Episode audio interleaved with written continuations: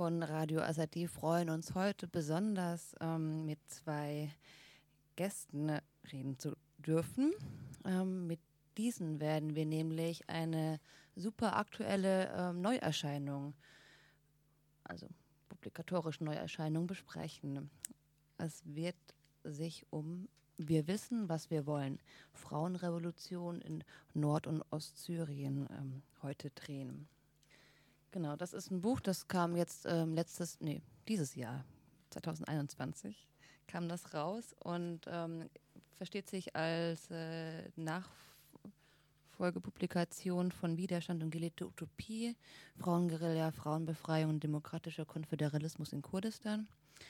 Und in diesem Buch geht es jetzt eigentlich dann quasi um die Perspektive der Frauen in der Revolution in Nord- und Ostsyrien, manchmal hier auch als Rojava ähm, bezeichnet. Genau, und wir sprechen heute mit zwei, ähm, der, des, mit zwei Frauen des Autorinnenkollektivs über das Buch, über die Forschung, über Rojava und ähm, genau, wie das alles dazu kam. Ja, herzlich willkommen, ähm, dass ihr heute euch bereit erklärt habt, ähm, hier zu sein. Genau, das ist, ähm, also wir freuen uns sehr. Hallo. Hallo. Genau, vielleicht ähm, stellt ihr euch erstmal kurz vor.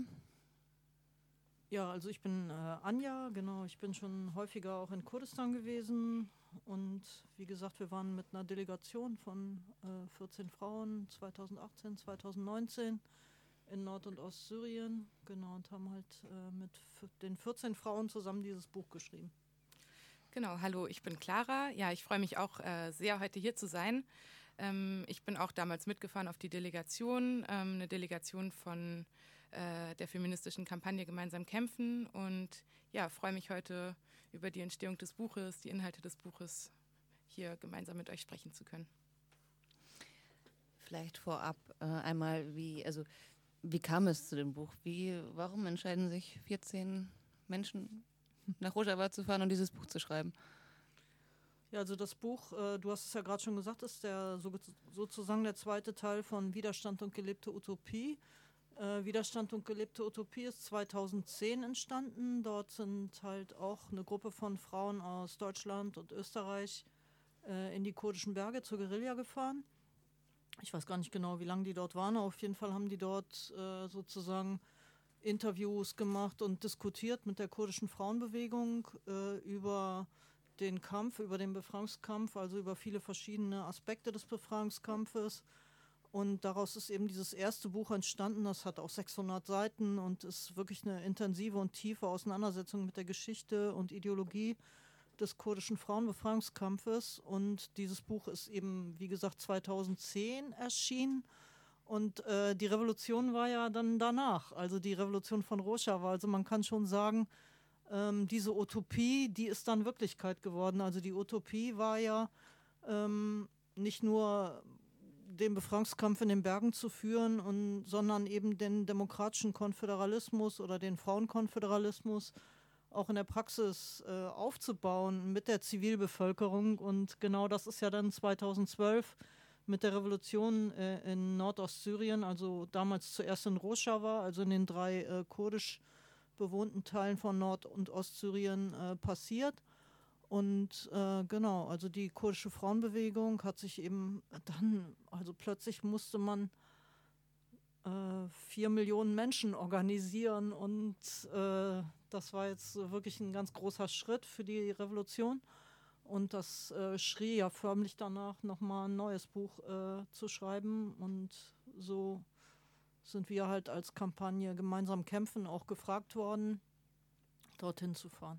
Genau, wir haben dann wirklich viel auch diskutiert mit äh, den Freundinnen der kurdischen Frauenbewegung über dieses Buch. Erstmal ist diese Idee aufgekommen ähm, und wir ja, waren erstmal total begeistert von der Idee, aber haben natürlich auch erstmal ein wenig Zeit damit verbracht, uns auf diese Reise vorzubereiten und auch einfach dieses große Projekt. Ähm, und gleichzeitig ähm, sind wir alle auch Personen, die auch hier in Deutschland eng mit der kurdischen Bewegung zusammenarbeiten und ähm, ja, einfach auch großen, eine große Notwendigkeit darin gesehen haben, dass so ein Buch entsteht und Ähm, das Buch besteht ja auch vor allen Dingen aus Interviews. Das heißt, äh, wir haben viel mit Frauen vor Ort gesprochen über ihre Leben, wie die Revolution entstanden ist, äh, vor allen Dingen auch, äh, wie die Praxis eigentlich aussieht.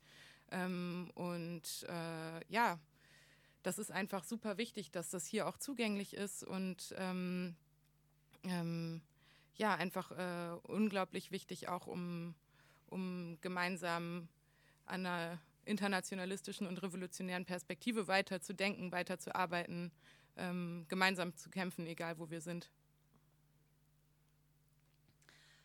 ja, das fand ich erstmal auch irgendwie das äh, Spannendste daran, dass wirklich die Perspektive der Frauen vor Ort ähm, da halt im Vordergrund steht. Ähm, ich würde auch gerne, ja, vielleicht ein bisschen später erst über diese konkreten Praktiken dann vor Ort reden, aber ähm, vielleicht erstmal noch ein bisschen zur Delegation eben selbst. Also du meintest ja schon, ihr habt euch länger damit vorbereitet und ihr habt auch ähm, davor schon mit der kurdischen Bewegung zusammengearbeitet. Ähm, aber wie war dann, also wie war dann die, die Reise dann in Rojava selbst? Also wie, wie, was für ein Prozess war das? Wie lief das so ab? Ja, also wir sind dort äh, auf ziemlich verschlungenen Wegen erstmal angekommen. Also es ist halt nicht so einfach, dort einzureisen auch. Und äh, dann äh, waren wir dort angekommen und haben halt auch Freundinnen getroffen, von denen wir einige schon kannten. Und äh, dann wurde halt auch ein Plan gemacht, wie wir halt die Zeit dort verbringen. Also geplant waren, glaube ich, zwei Monate. Letztendlich hat das aber nicht so gut geklappt, also weil äh, die Wege dann wieder zu waren. Das ist eben das Problem, dass immer alles über Südkurdistan läuft und äh, die KDP äh, nicht so ein großes Interesse daran hat, dass die Menschen von Rojava erfahren und haben uns da einige Steine in den Weg gelegt. Aber letztendlich äh, haben wir es dann geschafft, dorthin zu kommen und äh, sind dann halt viel länger geblieben als geplant. Zunächst äh, haben wir so eine kleine Rundreise gemacht. Zehn Tage war das, glaube ich, oder? Mhm, das waren zehn Tage, ja. Genau. Und äh, also sind dann halt mit zwei Kleinbussen äh, durch verschiedene, also zu verschiedenen Orten gefahren und haben dort, äh, also man muss sich das nicht so vorstellen, dass wir irgendwo im Hotel oder in so einem Gästehaus waren, sondern wir waren halt immer mit den Freundinnen auch zusammen vor Ort, mit Genossinnen, äh, haben entweder in Familien oder in Institutionen der kurdischen Frauenbewegung auch übernachtet und äh, waren halt immer mittendrin sozusagen und nicht jetzt wie Journalistin dort unterwegs. Ich denke, das ist auch nochmal ein ganz anderer Zugang dann. Und äh, genau, wir waren dann in Kobani. Und also von mir war es auch ein unglaublich großer Wunsch, die arabischen befreiten Gebiete zu besuchen. Und das war aber sehr schwierig, weil viele, alt, äh, viele der Gebiete noch frisch befreit waren sozusagen vom IS und dort noch eine sehr gefährliche Sicherheitslage war. Aber auch dort waren wir und ähm, wir waren zum Beispiel in Tapka und in Raqqa. Und äh, nach dieser Rundreise, die eigentlich schon unglaublich beeindruckend war, also ich war auch schon mal 2014 in Rojava gewesen, man sah halt einfach, was sich alles entwickelt hat seitdem. Also es ist gigantisch. Also was dort alles aufgebaut wurde an Institutionen, an Akademien, an allem Möglichen. Also es war gleichzeitig so beeindruckend, aber auch wiederum erschreckend, also wie viele Menschen zum Beispiel ihr Leben gelassen haben. Also wir haben auch so gefallenen Friedhöfe zum Beispiel besucht. Und äh, genau, nach, danach äh, haben wir dann auch nochmal so eine intensivere Auseinandersetzung gehabt in der Akademie für Gynäologie in Hesseki. Also dort äh, konnten wir dann auch nochmal verschiedene Vertreterinnen der kurdischen Frauenbewegung treffen, mit denen auch tiefer nochmal Fragen diskutieren, die wir hatten. Und danach haben wir uns in verschiedene Gruppen aufgeteilt, kleine Gruppen. Und äh, ich war in der Gruppe, die ähm, dann in Tiltemr und in den arabischen Gebieten war. Genau, also wir haben eigentlich während dieser ganzen Zeit, während der Rundreise und auch in der Zeit danach unheimlich viele Interviews geführt und unglaublich viele ähm, Menschen und insbesondere Frauen getroffen, äh, die sich halt in dieser Revolution selbst organisieren und autonom organisieren. Und das war erstmal total beeindruckend und überwältigend, so viele, ja, so viele, also so viele Frauen auch zu treffen und so viele ähm, Einblicke auch zu bekommen. Ähm, genau, und ich war dann danach in Kamischlo. Ähm, das war auch eine super intensive Zeit. Ich glaube, wir waren dann äh, vier oder fünf Personen, die äh, in Kamischlo waren und haben dort täglich bestimmt drei oder vier unterschiedliche Institutionen besucht. Wir waren ähm, bei den, also in den Kommunen, äh, haben dort auch die zivilen Selbstverteidigungskräfte beispielsweise ähm, besucht, äh, ältere Frauen, die sich halt dazu entschieden haben, dann auch ihr Viertel wirklich ähm, ja, zu verteidigen oder dort halt auch ähm, ähm, ja, die Verantwortung zu übernehmen, dass auch äh, ein friedliches Miteinander dort gelebt werden kann. Ähm, es waren unglaublich viele beeindruckende Begegnungen. Ähm, vielleicht einmal, äh, dass wir ganz kurz darüber sprechen, was ist die Revolution eigentlich? das ist, ähm, wir wollen das jetzt nicht voraussetzen, aber könnt ihr einmal ganz knapp umreißen, also was heißt das eigentlich? Warum wird da von Revolution gesprochen und äh, also was passiert da? Ja, also ähm, die Frage haben wir natürlich schon öfter gehört, wieso sagt die Revolution? Also für mich ist eine Revolution eben äh, ein ganz ein, ein, völliger Neuaufbau einer Gesellschaft, also im Zuge des sogenannten arabischen Frühlings. Also ich sage das so ein bisschen in Anführungsstrichen arabischer Frühling, weil es war auch ein kurdischer Frühling zum Beispiel oder also es hat viele Völker betroffen, nicht nur arabische Völker. Und äh, in, gab es halt Aufstände in Syrien. Das führte dazu, dass die äh, Zentralregierung in Damaskus sehr geschwächt war in Syrien.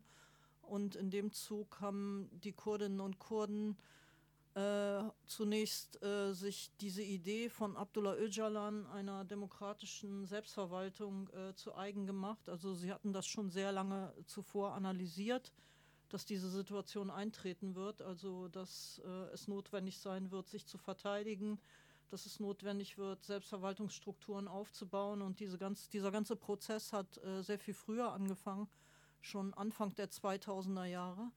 Und äh, hat, es wurden halt im Geheimen dort äh, Verteidigungskräfte aufgebaut. Äh, Jekenier und Chorparastinagel hießen die zunächst, also Selbstverteidigungskräfte des Volkes. Und äh, man hat diese dann aufgebaut und genauso eben auch Selbstverwaltungsstrukturen. Man hat ähm, viele Menschen ausgebildet, solche Verantwortung dort zu übernehmen und hat äh, im Geheimen Akademien aufgebaut und so weiter. Also die Strukturen waren sozusagen in dem Moment, wo dieses Vakuum an Macht aufgetreten ist, weil ähm, der syrische Staat eben mit anderen Kämpfen beschäftigt war, hat man die Situation halt ähm, genutzt und dann äh, den syrischen Staat ganz rausgedrängt. Wir können auch später nochmal ein Stück aus dem Buch vorlesen, wo eine äh, Genossin, äh, Lima Abdullah, äh, zum Beispiel da beteiligt war, wie halt in der Kleinstadt Dedik, der äh, dort die, die, die Macht übernommen wurde. Genau, und man hat dann nach den Ideen von Abdullah Öcalan der demokratischen Selbstverwaltung, äh, des demokratischen Konföderalismus dort ein Selbstverwaltungssystem aufgebaut, was eben revolutionäre Züge hat. Also vor allen Dingen äh, der Hauptpunkt ist Frauenbefreiung und aber auch Basisdemokratie. Also es ist ein komplett anderes System als der syrische Staat, der eben zentralistisch war und auch ähm, etatistisch, also staatlich und eben auch auf die arabische Nation eigentlich allein beschränkt war. Alle sollten zu Araberinnen werden und ähm, die Kurden und anderen Völker kamen eigentlich nicht vor in diesem System. Genau, also so ganz kurz vielleicht. Also man könnte da jetzt natürlich stundenlang drüber reden, aber. Ja, ja, und ich finde es auch wichtig, nochmal zu betonen, also seit diesem Umbruch, den du ja jetzt auch gerade beschrieben hast, ist ja nicht viel Zeit vergangen. Also das sind wenige Jahre, in denen eigentlich diese Strukturen aufgebaut wurden. Ähm, und dahinter steckt ja eine sehr, sehr klare Analyse von dem, was auf dieser Welt schiefläuft und wie der globale Kapitalismus und das globale Kap äh, Patriarchat eigentlich Stück für Stück dazu führen, dass äh, ja, diese Welt und auch die Menschheit zugrunde gerichtet wird. Und diese Revolution basiert eigentlich darauf, Fragen ähm, zu beantworten, die weltweit gerade total aktuell sind. Also sei es die ökologische Krise, sei es äh, die patriarchale Gewalt, Feminizide, sei es die kapitalistische Ausbeutung, so das sind alles Analysen, die in diesem Gesellschaftssystem mit aufgegriffen werden und wo halt Alternativen aufgebaut werden. Ähm, was ich da auch wichtig finde zu betonen, es ist halt, es geht halt nicht darum, einen Staat aufzubauen, sondern äh, der Nationalstaat an sich, äh, der ja eigentlich so Organisierungs- oder Organisationseinheit dieser Welt ist, ähm, wird halt ganz klar abgelehnt. Ähm, Und insofern ist es, ähm, ist es einfach äh, ja, ein sehr, sehr revolutionärer Prozess und ich würde sagen auch äh, weltweit betrachtet einfach eine, ein sehr, sehr wichtiger ähm, Versuch, dieses System zu stürzen und eine Alternative dazu aufzubauen. Und vielleicht nochmal zu diesem Begriff Revolution. Ich habe äh, früher immer gedacht, so, wenn ich an Revolution denke, ah, okay, das ist so dieser eine Moment und dann ist alles anders. Und dann muss man eigentlich auch schon alles überwunden haben und was Neues aufbauen. Und ähm, ja, ich habe jetzt viel auch über die kurdische Bewegung, aber auch nochmal äh, diesen Prozess des Buchschreibens gemerkt, dass Revolutionen äh, in ganz vielen kleinen Momenten stattfinden. Also das fand ich immer wieder auch beeindruckend bei unserer Reise. Es gab immer wieder Momente, ähm, in denen so deutlich wurde, wie zum Beispiel die Frauen auch gekämpft haben, um ihre Selbstverwaltung und Selbstorganisierung aufzubauen. Und das ist eine Revolution, also das ist ein revolutionärer Moment. Und ähm, ja, das ist zum Beispiel auch was, was ich mit, also mitgenommen habe für hier. Nicht immer das Große als etwas ganz weit weg zu betrachten, sondern auch die kleinen Revolutionen im Moment wertzuschätzen. Ja, der Staat, der steckt uns ja auch allen in den Knochen. Also diese Idee, äh, eine Gesellschaft ohne Staat aufzubauen, die ist sehr schwer in unsere Köpfe reinzubekommen. Also, und das merkt man eben auch selbst dort noch. Die Revolution dauert jetzt schon seit 2012, also neun Jahre. Also wenn man das jetzt mal mit anderen Revolutionen vergleicht, zum Beispiel die Pariser Kommune, die hat nur ein paar Monate gedauert, also und ist immer noch in aller Munde. Und diese Revolution dauert jetzt schon acht Jahre. Und in acht Jahren, äh, also ist es vor allen Dingen eine Revolution des Bewusstseins. Also mit dem Staat im Kopf und dem Staat in den Knochen kann man keine freie Gesellschaft aufbauen und äh, Trotzdem steckt der Staat natürlich in den Menschen drin. Also, und das sagen die auch, wir haben ja 60, 70 Jahre unter der Diktatur gelebt und äh, immer zu erwarten, dass irgendjemand von oben kommt und deine Probleme löst. Also das wird nicht passieren in dieser Selbstverwaltung. Also du willst einen Spielplatz, früher hast du vielleicht einen Antrag gestellt, äh, kann die Stadt uns einen Spielplatz bauen oder so. Aber so funktioniert das jetzt nicht mehr. Jetzt würde zum Beispiel in dem, in dem äh, Stadtteil der Rat zusammenkommen, also der Frauenrat oder der Volksrat oder beide, und würden sagen, ja, wir wollen einen Spielplatz und dann würden sie den einfach zusammenbauen. Also so funktioniert das ganz anders halt. Also nicht darauf zu warten, dass der Staat deine Probleme löst, sondern alles halt selber äh, zu lösen.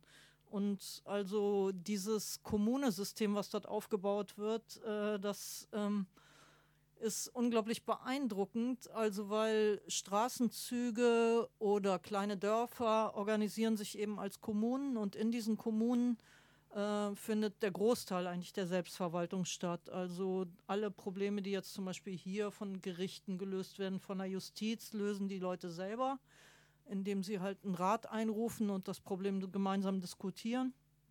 Zum Beispiel ähm, Bildung wird in der Kommune überwiegend organisiert, Ökonomie, also die, es wird versucht, also das klappt jetzt auch noch nicht auf allen Ebenen, aber eine unabhängige Ökonomie, also eine autarke Ökonomie auch aufzubauen, die überwiegend auf äh, Kooperativen beruht.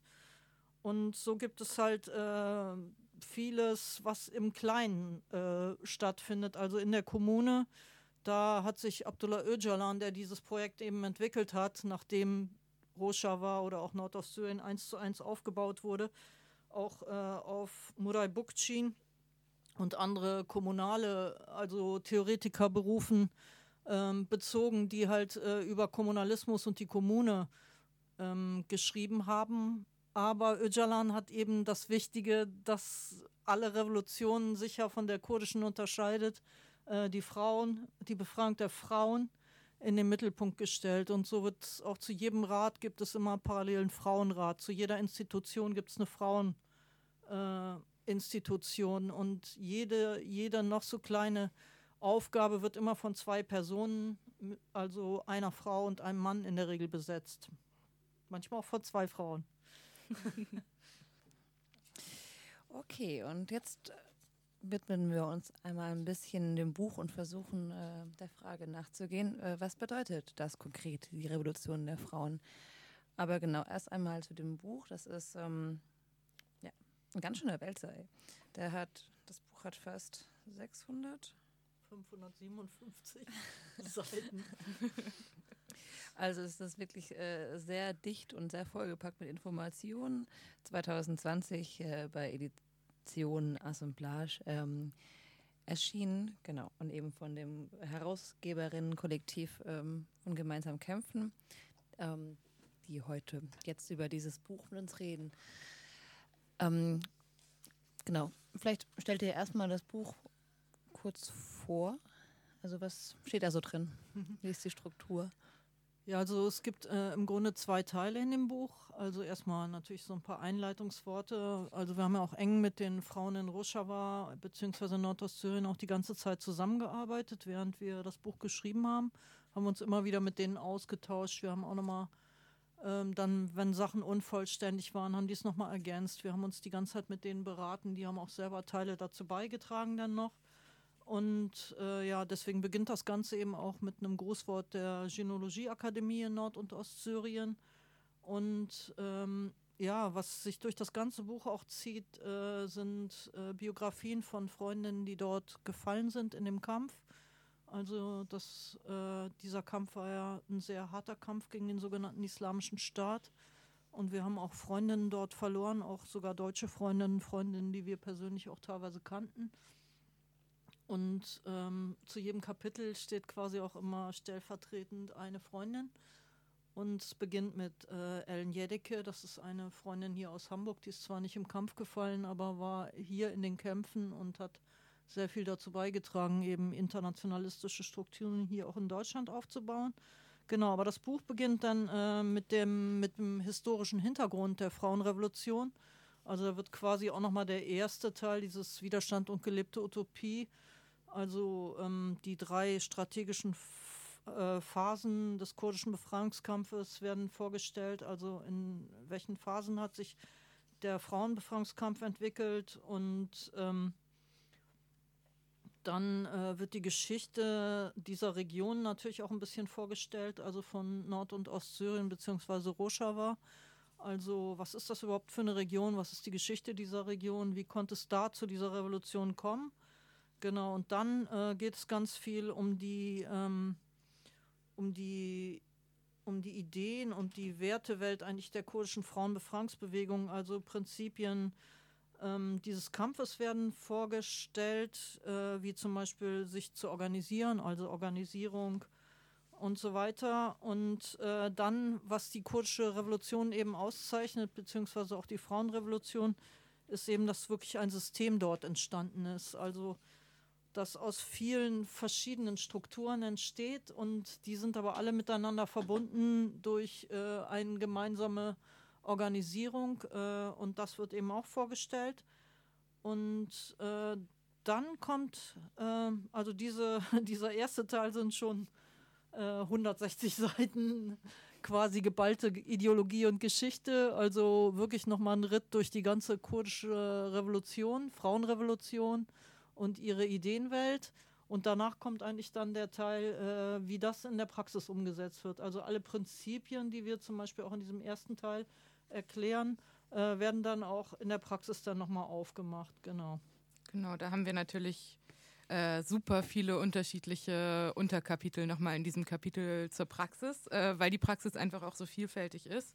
Ähm, Genau, also es sind insgesamt 16 äh, Bereiche dann nochmal äh, von den Rätestrukturen, ähm, Bildung als so eine ganz wesentliche Grundlage der Revolution und äh, das ganze Bildungssystem. Dann, wie werden eigentlich, ähm, wie sieht das Gerechtigkeitssystem aus? Also wie ja, sieht so ein Pendant zum, zu einem Justizsystem eigentlich in einer, ähm, ja, in einer revolutionären Gesellschaft aus? Oder ähm, ja, wie organisieren sich auch junge Frauen nochmal äh, autonom? Wie sieht die Selbstverteidigung aus? Also da sind wirklich total viele unterschiedliche ähm, Bereiche dann nochmal vertreten.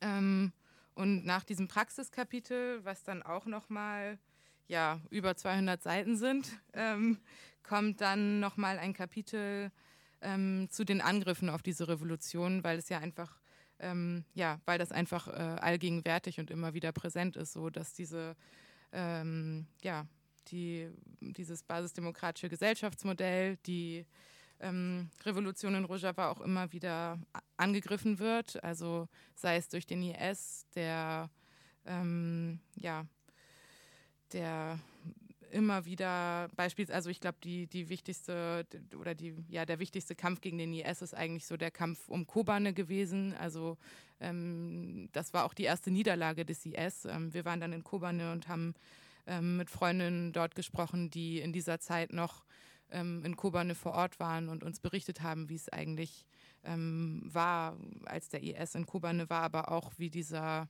Sieg dann über den IS in Kobane war. Ähm, und ja, danach kamen ja noch viele weitere Angriffe, sei es durch den IS, sei es durch den türkischen Staat, ähm, beispielsweise ähm, der Angriff auf Schengal durch den IS, äh, aber auch die Besatzung Afrins 2018 durch die Türkei äh, und die dschihadistischen Verbündeten. Genau, und da haben wir halt auch nochmal sehr, sehr viele Interviews geführt und ähm, um auch den Widerstand vor allen Dingen gegen diese Angriffe nochmal darzustellen. Ja, das waren also unglaublich beeindruckende Frauen, die wir dort getroffen haben. Also nicht nur aus den, also zum Beispiel, äh, weil Clara gerade gesagt hat, äh, Kobani. Also in Kobani haben wir zum Beispiel Frauen getroffen, die direkt an der Front gekämpft haben. Also ich denke, Kobani war ja auch nochmal für die weltweite Solidaritätsbewegung nochmal so ein ganz wichtiger Punkt. Also und ohne diese weltweite Solidaritätsbewegung, den Druck, der auch entstanden ist dadurch, wäre Kobani auch nicht befreit geworden. Also letztendlich hat es geschafft, die internationale Solidarität hat dazu beigetragen, dass die Weltgemeinschaft nicht wegschauen konnte und eigentlich diesen äh, Kampf gegen den IS dann unterstützt hat. Und wir haben halt zum Beispiel dort mit Freundinnen gesprochen, die in dem Kessel drin waren und da waren am Schluss noch 30, 40 Kämpfer und Kämpferinnen. Also ähm, quasi alles war schon umzingelt und die haben dann noch äh, weiter gekämpft und es waren halt auch Zivilistinnen dort da, die gekocht haben, die die Wäsche gewaschen haben von den Kämpferinnen, die die Leichen beerdigt haben und äh, auch genauso heftigen Widerstand geleistet haben wie die kämpfenden Frauen. Also das waren so ganz beeindruckende Momente und Kobani auch selber zu sehen. Also Kobani ist wieder aufgebaut. Also dort äh, es gab noch einen kleinen Stadtteil, der zerstört war, der jetzt als Museum dort geblieben ist. Aber ansonsten ist Kobani ähm, innerhalb dieser kurzen Zeit wieder aufgebaut worden. Und wir haben auch gefragt, wie habt ihr das geschafft? Also immerhin ist Rojava auch unter einem totalen Embargo, vor allen Dingen was große Maschinen angeht und so weiter. Die haben gesagt, ja, wir haben das ja für uns aufgebaut und äh, nicht für irgendwen, sondern wir wollen hier leben und wir haben das mit unserem Blut unsere Kinder sind hier gefallen und so haben wir es verteidigt und darum konnten wir es auch so schnell wieder aufbauen. Und genau dasselbe passiert momentan eben auch in Raqqa, wo wir dann äh, auch noch waren. Also das war total zerstört, das war schockierend, das zu sehen. So eine also es war unglaublich schockierend, so eine Zerstörung zu sehen. Ja, aber um nochmal kurz auf das Buch äh, zurückzukommen, ganz am Schluss gibt es eben dann auch noch ein Kapitel, wo wir so ein bisschen Perspektiven auch für hier aufmachen. Was bedeutet das dann eigentlich jetzt auch äh, für uns? Also diese Revolution, also für den weltweiten Kampf für eine andere Gesellschaft äh, bietet diese Revolution in Rojava unglaubliche Perspektiven und da haben wir uns halt auch nochmal äh, als Gruppe, die dort in Rojava vor Ort war, intensiv äh, darüber diskutiert, was es konkret für uns bedeutet und was uns das auch für Handlungsperspektiven für hier gibt. Also das ist dann so der letzte Teil. Genau, also letztendlich braucht es äh, eine, einen internationalistischen Aufbruch. Ne? Also wir müssen unsere Kämpfe miteinander verbinden, äh, wenn wir irgendwie dieser globalisierten, diesem globalisierten System auch was entgegensetzen wollen. Ähm, und dabei auch viel mehr, ähm, ja, gerade antikolonialen Bewegungen auch, ähm, ja, folgen, sage ich mal. Ähm, und am Ende des Buches ist auch noch ein Dokument der kurdischen Frauenbewegung ähm, veröffentlicht, was ähm, ja wirklich auch so ein ganz neuer Diskussionsstand ist äh, und genau dieses Thema auch nochmal aufmacht. Okay, wie kann denn eine, wirklich eine weltweite Alternative und Perspektive aussehen? Und äh, der ja Vorschlag, der halt von der kurdischen Frauenbewegung kommt, ist halt einen demokratischen Welt-Frauenkonföderalismus äh, aufzubauen. Also genau diese Diversität, die wir auch in Rojava gesehen haben oder Nord- und Ostsyrien, ähm, ja, einfach auch auf die Welt zu übertragen und Basisdemokratie, Frauenbefreiung, Ökologie als Prinzipien ähm, für eine weltweite Bewegung äh, zu, zu verstehen, ja. Ich glaube, das sind, ist so ein Vorschlag, an dem wir auch äh, hier viel weiter diskutieren können und sollten. Ja, gemeint ist damit natürlich auch, sich nicht nur als Unterstützerin dieser Revolution zu sehen, so als Solidaritätsbewegung zum Beispiel, mhm. äh, sondern wirklich auch Teil dieses Kampfes für eine andere Welt zu sein und diese Vorschläge, die die Freundinnen dort machen, eben auch ernst zu nehmen und äh, auch hier so eine Praxis aufzubauen. Und diese Revolution, aber auch gleichzeitig, mein, finde ich, ist sehr wichtig zu verteidigen. Also, weil wenn äh, Revolution in Rojava ist sehr massiven Angriffen ausgesetzt, jetzt die ganzen Jahre über, aber immer noch und ständig. Und äh, wenn diese Revolution sich nicht auf den Beinen halten kann, würde das auch für uns alle einen ganz großen Rückschritt bedeuten. Und also diesen, das zu erkämpfen, dass diese Revolution bleibt und auch hier dafür Schritte zu entwickeln, das ist eigentlich dieser Vorschlag. Ähm, ja, super spannend. Ähm, und fand ich auch wichtig, das zu diskutieren. Aber ähm, vielleicht gehen wir auch noch mal konkret ins Buch rein. Ähm, ich habe gesehen, ihr habt einige bisschen was vorbereitet, was ihr auch besonders teilen wollt. Ähm, ja, wir haben könnten natürlich ganz vieles teilen. So, eigentlich sollten wir dieses Buch jetzt einfach zusammen lesen und vor allem diese Interviews, aber dafür reicht die Zeit leider nicht aus.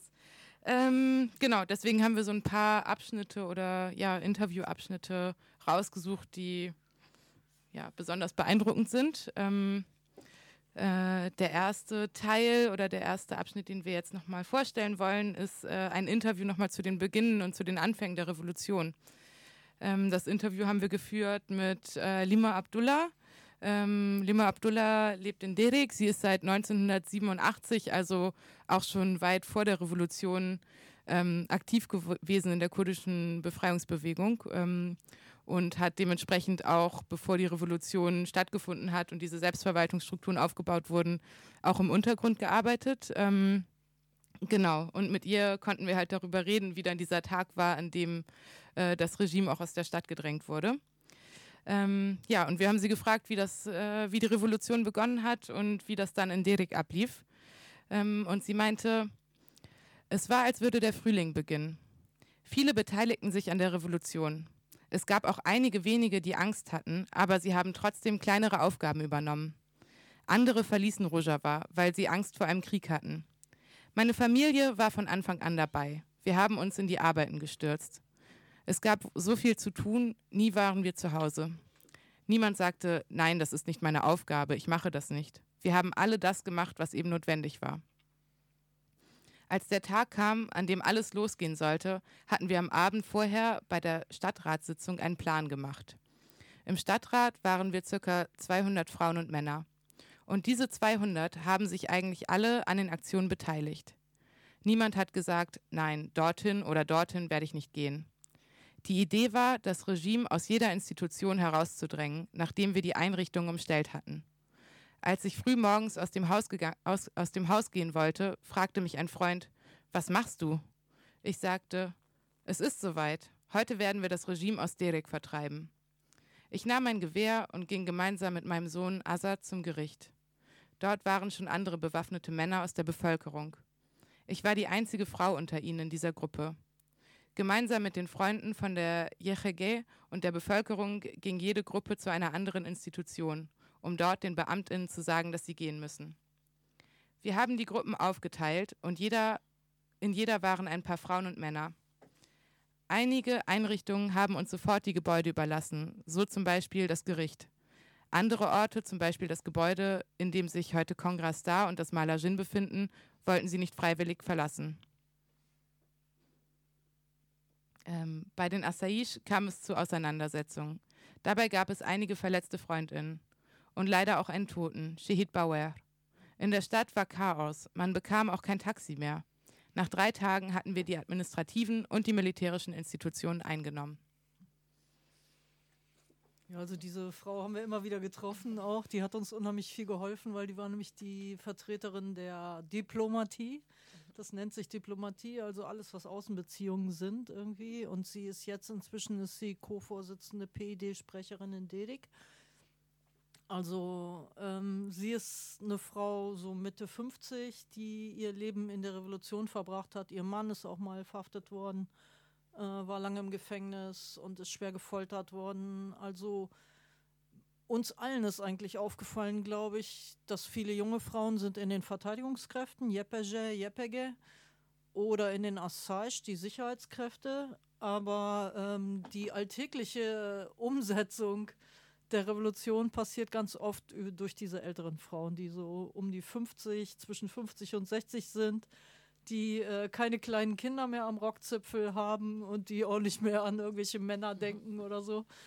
Und äh, das sind eigentlich die, die die Revolution im Alltag so tragen. Also muss man wirklich sagen. Und davon haben wir viele getroffen, wirklich viele. Das ist auch eine ziemlich gute Überleitung zu so einem weiteren äh, Abschnitt, den wir gerne noch teilen wollten. Und zwar ähm, haben wir auch die Hepeje Jin getroffen. Also das sind die zivilen Selbstverteidigungskräfte und die bestehen halt genauso, wie du es gerade beschrieben hast, auch vor allen Dingen aus älteren Frauen. Also äh, Frauen, die ja Mütter, so die in ihrer Kommune halt ähm, die die Verteidigung der Kommune auch übernehmen. Ähm, und da könnte ich jetzt auch noch mal einen kleinen Abschnitt vorlesen aus einem Interview.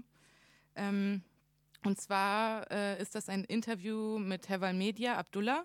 Ähm, sie ist Mutter von sechs Kindern und äh, genau, jetzt halt in der Selbstverteidigung der Kommune aktiv. Ähm, und wir haben sie gefragt, warum und wie habt ihr angefangen, euch eigenständig als Frauen zu organisieren? Ähm, und Media Abdullah hat gesagt, wir haben gesehen, dass etwas fehlt, wenn nur Männer an den Checkpoints stehen. Es sind die Frauen, die die meiste Gewalt erfahren und eigentlich haben sie einen eigenen natürlichen Selbstverteidigungsreflex.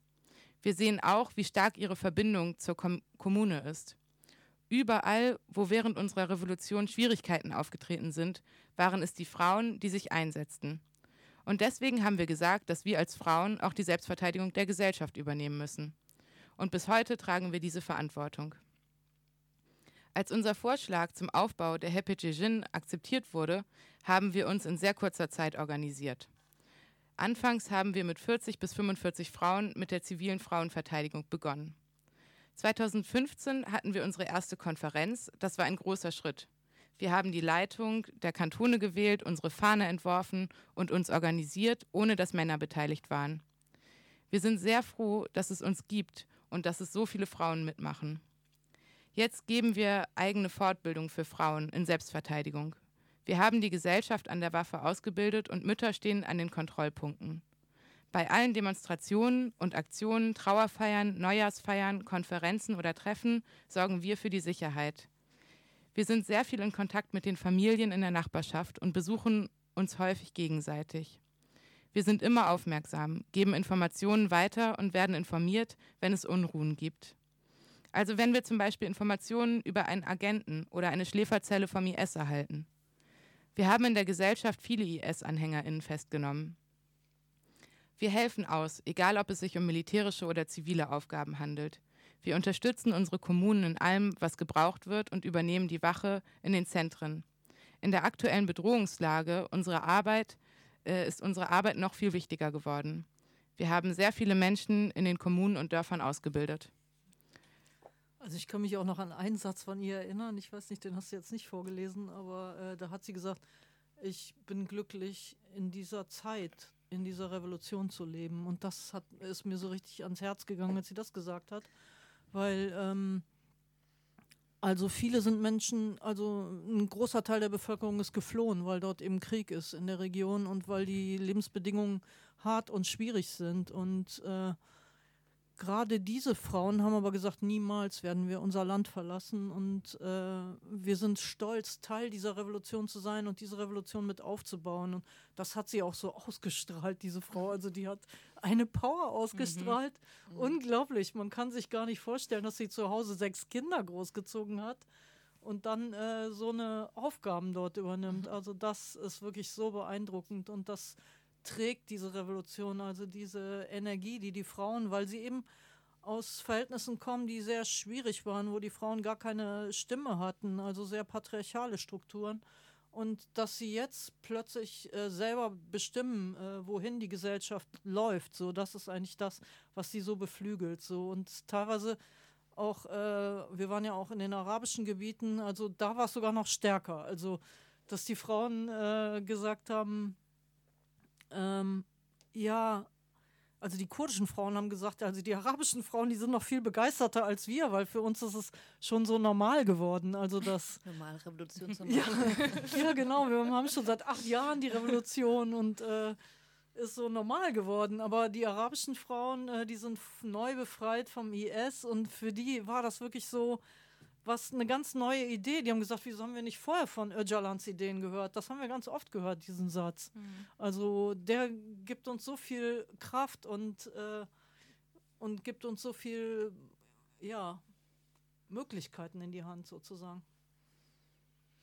Und gleichzeitig klingt es aber so, als wäre die Revolution ohne eben diese entschlossenen, konsequenten Frauen auch gar nicht möglich. Das ist ähm, Nee, natürlich nicht. Also gerade Media Abdullah hat zum Beispiel gesagt, äh, wir sollten, ähm, also Shadadi äh, wurde umkämpft, zum Beispiel, das ist eine kleine arabische Stadt und dann wurde in Dedik gefragt, ja, wer von den HPSC kann denn dorthin fahren und die Leute unterstützen an der Front, also sowas wie Logistik und, und so weiter.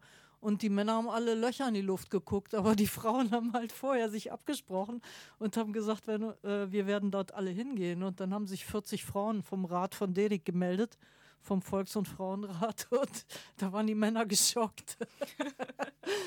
ja, das war immer wieder auch äh, ähm, ja, so ein krasser Mut, aber auch so eine Selbstverständlichkeit. Ne? Ja. Also so ähm, diese Frage, mache ich das jetzt oder nicht? Ähm, ich hatte das Gefühl, das wird, wurde sich ganz häufig dann auch gar nicht gestellt, sondern es war halt klar, ey, das ist halt gerade die Notwendigkeit und klar fahren wir dahin. Mhm. Ähm, und die sind dann auch mit zwölf Frauen tatsächlich an die Front gefahren. Mhm. Äh, vom Frauenrat in Derik, was eine kleine Stadt im Nordosten ist äh, von Rojava.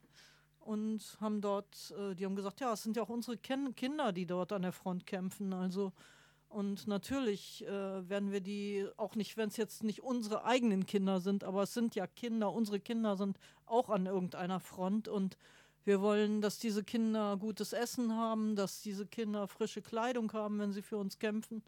Und natürlich fahren wir dahin und dann haben sie es auch gemacht. Und diese Haltung äh, findet man halt äh, sehr häufig, gerade bei diesen älteren Frauen. Weil sie ja wissen, es sind die eigenen Kinder, die kämpfen oder auch schon gefallen sind und äh, ja, und sie tun es eben für, für sich selbst auch, ja. Ja, super wichtig, diese, diese Perspektiven und diese Motivationen der Frauen. Also auch äh, sie als Persönlichkeiten kennenzulernen und nicht nur abstrakt drüber zu reden. Ich glaube, das ist auf jeden Fall eine, eine dieser Stärke in diesem Buch, ähm, kommt so ein bisschen raus. Vielleicht, was waren denn für euch jetzt persönlich so die Highlights ähm, bei diesem ganzen Projekt? Das ist, also bei diesem auch sehr umfangreichen Projekt ja auch. Ähm, ja, ich glaube, für mich ein, war ein Moment total bedeutsam. Also wir sind ja Ende 2018 dann in Rojava angekommen und relativ bald danach hat äh, die Türkei auch oder ja, Erdogan halt damit gedroht, das Gebiet auch anzugreifen. Das heißt, es waren sehr, sehr konkrete ähm, Kriegsdrohungen auch da, auch Vorbereitungen für den Krieg wurden getroffen. Und ähm, die Prognose war halt, dass Erdogan in Serekanie angreifen würde, so wie es ja dann auch anderthalb Jahre später passiert ist ähm, oder zwei Jahre später. Und ähm, ja, ich fand, also wir, genau, es wurde dann halt äh, von der Bevölkerung eine Aktion gestartet und zwar ähm, die Aktion der lebenden Schutzschilde. Das heißt, ähm, direkt an der Grenze, die Grenze zwischen der Türkei und äh, Nord- und Ostsyrien ist ja getrennt durch eine Mauer, die die Türkei errichtet hat. Und direkt an dieser Mauer ähm, wurden Zelte aufgebaut, ähm, es gab Musik und ähm, ja, aus der ganzen Region sind immer für zwei Tage, sind dann aus einer Stadt äh, die Leute gekommen und haben dort für zwei Tage dieses Camp übernommen. Ähm, und ähm, ja, was ich super beeindruckend fand, war einfach, dass die Antwort auf diese konkreten Drohungen äh, war, dass die Leute zusammengekommen sind, sich dem gegenübergestellt haben. Ähm, und eigentlich wurde den ganzen Tag getanzt und diese Musik irgendwie ist auch bestimmt bis rüber in die Türkei geschallt. Und das war einfach so eine starke Antwort. Ähm, halt, äh, ja, ähm, einfach so ganz offen zu sagen, wir sind hier und wir werden hier nicht gehen und wir werden dieses Land verteidigen, koste es, was es wolle. Und wir haben, wir haben das auch die letzten Jahre schon gemacht und ähm, das war für mich einfach eine super beeindruckende Erfahrung. Ja, ich weiß, also es gab so viele ein, beeindruckende Erfahrungen, aber vielleicht, also weil mein spezielles Thema auch immer ist, äh, jetzt außerhalb der kurdischen Bevölkerung auch zu gucken, was machen die anderen Bevölkerungsteile dort zum Beispiel, also zum Beispiel die Soyoye. Ich war ja 2014 schon mal dort gewesen äh, in Rojava und damals äh, gab es eigentlich noch keine kämpfenden Einheiten, zum Beispiel der Armenierin, der Assyrerin, der Suyoye und der Araberin, aber inzwischen gibt es die und wir, äh, da haben wir auch sehr lange versucht, die zu besuchen.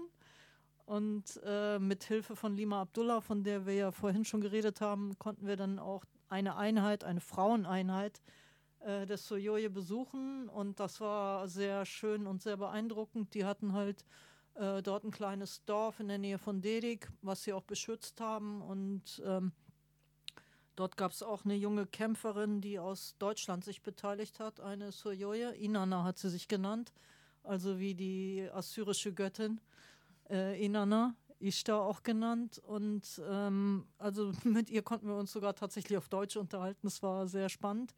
Und äh, sie ist halt gekommen dorthin, um, um ihre Bevölkerung dort auch zu verteidigen, die Revolution dort zu verteidigen. Und ähm, so ein junges Mädchen, äh, was jetzt alles hier zurücklässt und äh, gegen den Willen ihrer Eltern sich dort beteiligt. Das hat mich sehr beeindruckt und sie hat dann halt auch erzählt von den Schwierigkeiten, die sie dort hatte. Also eben die Gesellschaft äh, auch dort zu, sie ist ja immerhin hier groß geworden und aufgewachsen und konnte auch die Sprache nicht. Und also das war natürlich sehr schwierig für sie. Und sie ist am Anfang auch gar nicht akzeptiert worden, weil sie auch die Codes da sozusagen nicht kannte. Und äh, ja, inzwischen ist sie Kommandantin von so einer Einheit. Und äh, ich habe sie dann auch gefragt, ja, was hat dich denn dazu gebracht, irgendwie dorthin zu gehen? Sie hat gesagt, ja, sie hat sich eigentlich, und das habe ich auch oft von kurdischen Frauen gehört, dass sie nie sie sich hier wohlgefühlt hat in Deutschland, dass sie sich nie als Teil dieser Gesellschaft verstanden hat und gesehen hat. Und als sie dann gehört hat, äh, wie der IS eben dort angreift, ähm, konnte sie gar nicht anders. Und obwohl ihre Mutter geweint hat, ist sie dann äh, dorthin gegangen. Und inzwischen hat sie auch schon an der Front gekämpft. Auch in Shadadi hat sie mitgekämpft. Das hat mich sehr beeindruckt. Und äh, ja, ich hatte auch noch die Möglichkeit, ähm, Yepage International zu besuchen. Also es gibt dort auch ein internationales Frauenbataillon, ähm, wo Frauen aus verschiedenen Ländern ausgebildet wurden, um sich halt am militärischen Kampf auch zu beteiligen, aber nicht nur am militärischen Kampf. Also dazu gehört auch wirklich eine intensive Schulung, diese Revolution auch zu verstehen. Und äh, dort war ich dann auch mal auf Besuch. Und äh, was mich eben fasziniert hat, ähm, in den 90er Jahren waren halt die Internationalistinnen, die sich beteiligt haben, entweder selbst aus dem Mittleren Osten, also Assyrerinnen oder Araberinnen oder Türkinnen, äh, aber Europäerinnen, die dort waren, waren halt eigentlich äh, wenige Deutsche sozusagen. Aber inzwischen ist das sehr viel internationaler geworden. Also ähm, unter anderem durch Anna Campbell, eine Engländerin, äh, die sich beteiligt hat, sind jetzt viele britische Internationalistinnen dort. Es sind äh, viele Italienerinnen tatsächlich auch dort gewesen und Katalaninnen. Und äh, das war einfach sehr schön zu sehen, also äh, dass es doch diese Revolution in vielen Teilen der Welt äh, inzwischen Niederschlag findet. Auch eine Argentinierin hat sich beteiligt ähm, und ist dort leider bei einem Autounfall äh, ums Leben gekommen. Ähm, Alina Sanchez. Also YPG International war für mich auch so ein absolutes Highlight, eben zu sehen, wie viel dass Frauen sich aus allen Teilen der Welt jetzt da an dieser Revolution beteiligen und auch wieder in ihre Länder dann irgendwann zurückgehen und diese Ideen dort äh, verbreiten. Und die hatten auch eine ganz beeindruckende Kommandantin, äh, YPG International. Und äh, das, also die Revolution lebt auch oft von solchen Persönlichkeiten, die sich einfach so eine Aufgabe annehmen und sagen, okay, all diese verrückten Europäer, äh, die werde ich jetzt, äh, denen werde ich jetzt die Revolution nahebringen. Also gerade bei YPG International waren es halt hauptsächlich also auch Studentinnen und so Also eher so aus dem Kleinbürgertum, wie wir ja auch selber sind, irgendwie. Also aus diesem Bereich, während jetzt bei Yepperger International zum Beispiel viele Soldaten waren, die aus, äh, mhm. aus irgendwelchen äh, imperialistischen Armeen dorthin verschlagen hat, US-amerikanische Soldaten, Briten und so weiter. Eine ganz andere Szenerie als bei Yepperger International. Ja, also viele beeindruckende Menschen haben wir dort getroffen. Und ähm, ja, ich denke, es war ein langer Prozess, das alles in diese 557 Buchseiten zu bringen.